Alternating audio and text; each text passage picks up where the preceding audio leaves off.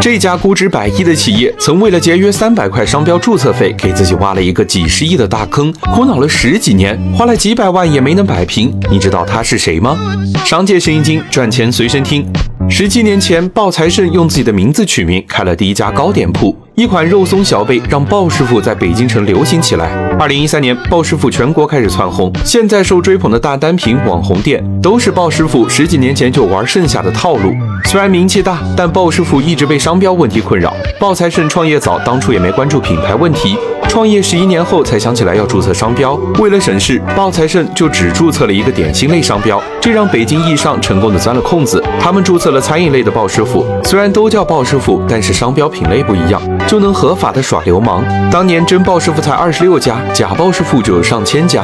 山寨不仅抢生意，还顶着鲍师傅的名字收加盟费，雇人排队，闹出了负面新闻，却让正版背进了黑锅。鲍财神决定关掉所有小型店铺，集中精力打假，对北京易尚发起了。六十六起诉讼，用了快两年才打赢了这场官司。接着又挨个告其他山寨店，开一家告一家。鲍财胜说：“打假都把自己给打老了。”被山寨缠身的网红店不止鲍师傅，喜茶就用了完全不一样的对策。二零一二年，聂云辰创立了喜茶的前身黄茶，一杯芝士奶盖茶给黄茶带来的不只是络绎不绝的顾客，还有防不胜防的抄袭者。山寨黄茶开遍大江南北，真黄茶却被困在广东江门。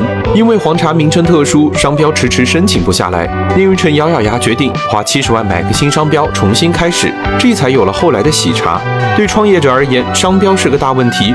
如果你是抱财胜，你会选择死磕到底，还是买个新品牌脱壳重生？评论区告诉我你会怎么选。